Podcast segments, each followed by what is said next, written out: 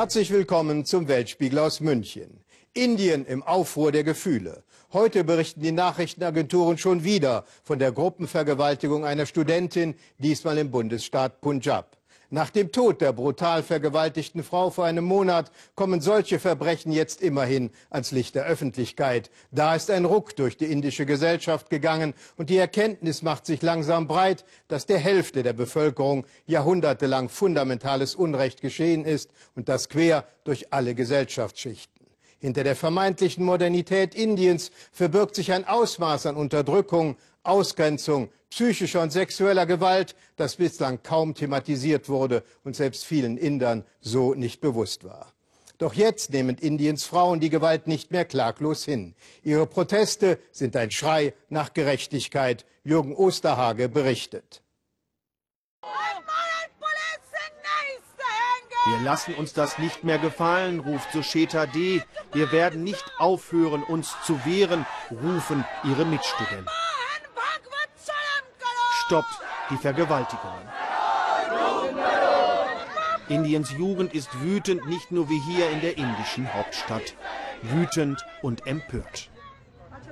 Sushita D., Geografiestudentin an der Nehru-Universität in Neu-Delhi und ihre Mitstudenten waren gleich nach der Tat die ersten, die auf die Straße gingen. Seitdem organisieren sie ständig neue Proteste. Wir Frauen wollen unser Leben selbst bestimmen dürfen. Wir kämpfen gegen die Unterdrückung der Frau. Das sind unsere Anliegen. Die grausame Vergewaltigung einer jungen Frau hat im Land eine beispiellose Protestwelle ausgelöst. Selbst für Indienkenner erschreckend, dass all die jetzt bekannt gewordenen Verbrechen offenbar brutaler Alltag sind. Die Gewalt gegen Frauen beginnt oft schon vor der Geburt. Am Rande einer Demonstration begegnen wir Mitu Kurana. Hunderttausende weibliche Föten würden in Indien jedes Jahr abgetrieben. Babys gleich nach der Geburt ertränkt, getötet, nur weil es Mädchen sind, erzählt uns Mitu Kuran. Mädchen gelten in Indien als wirtschaftliche Last. Sie müssen eine Mitgift mit in die Ehe bringen. Mädchen werden wie eine Ware betrachtet, die nur Geld kosten. Keiner möchte eine Tochter haben. Wir besuchen Mitu Kurana zu Hause. Die Kinderärztin ist die erste Inderin, die ihren Mann wegen Mordversuch an seinen ungeborenen Mädchen verklagte. Die erste, die vor Gericht gegen die millionenfache Abtreibung weiblicher Föten aufbegehrt. Familienfotos im Computer illustrieren ihre grausame Geschichte. Nach der Hochzeit mit einem Arztkollegen zog sie zur Familie ihres Mannes. Bald wurde sie schwanger. Als nach einer erzwungenen Ultraschalluntersuchung herauskam, dass sie Zwillingsmädchen in sich trug, begann für sie die Hölle. Sie haben mir gedroht, wenn ich die Mädchen austrage, würden sie sie sofort nach der Geburt töten. Sie haben mich die Treppe hinuntergeschubst, damit ich eine Fehlgeburt habe. Mito Kurana rettete sich zu ihren Eltern und gebar ihre Zwillingsmädchen. Seitdem klagt sie Sieben Jahre sind seitdem vergangen. Mehr als 200 Mal war sie schon vor Gericht. Nichts ist bisher geschehen. Kein Urteil, keine Konsequenzen. Mein langer Kampf kann die indische Gesellschaft verändern. Ich mache es für meine Töchter.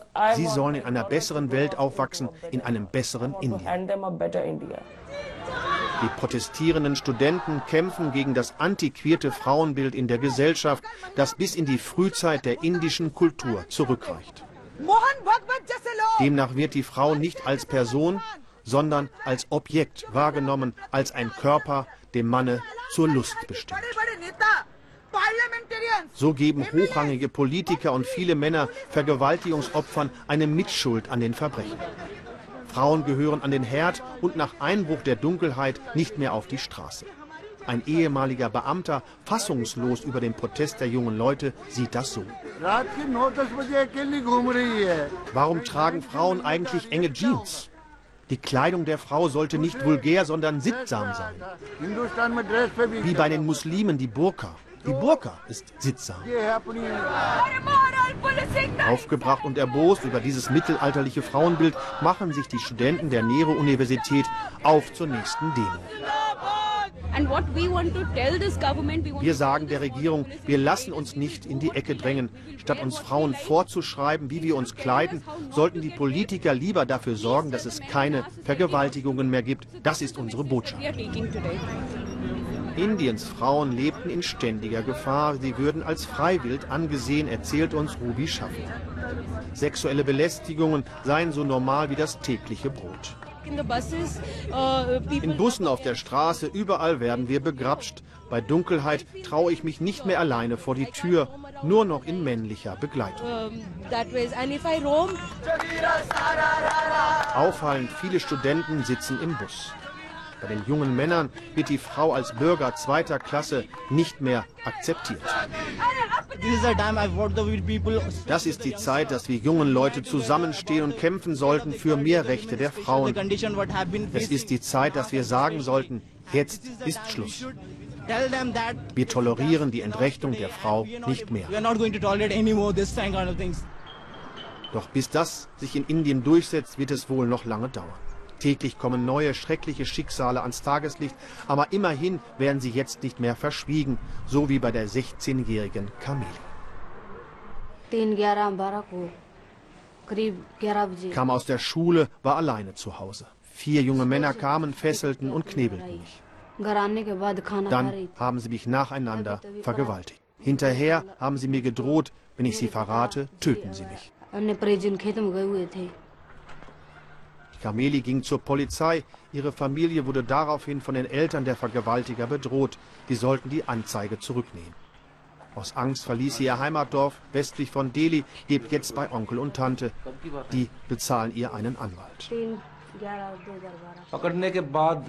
Die mutmaßlichen Täter befinden sich auf freiem Fuß. Die Anzeige wurde abgeschwächt. Sie lautet nicht mehr auf Vergewaltigung, sondern es geht nur noch um Tätlichkeit. Im Fall von Kameli haben Politik und Polizei zusammengearbeitet und es geschafft, einen gerechten Prozess zu verhindern. Dagegen werden wir jetzt vorgehen. Oft kommt es in Indien bei Vergewaltigungen nicht zu einer Anklage, in den wenigsten Fällen überhaupt zu einer Verurteilung. Überdies musste Kameli die Schule verlassen. Begründung des Direktors, sie verdiene es nicht mehr, weiterhin unterrichtet zu werden. Ich fühle mich hilflos. Was mir passiert ist, sollte keiner Frau in der Welt passieren. Die Polizei sollte den vergewaltigten Opfern mehr helfen und die Gerichte sollten die Schuldigen schneller und gerecht bestrafen.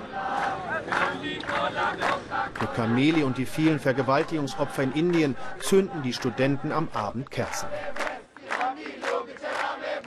Als Zeichen ihrer Solidarität, als eine Flamme des Widerstandes, sie soll nicht mehr ausgehen. Mehr Videos finden Sie in der Das Erste Mediathek.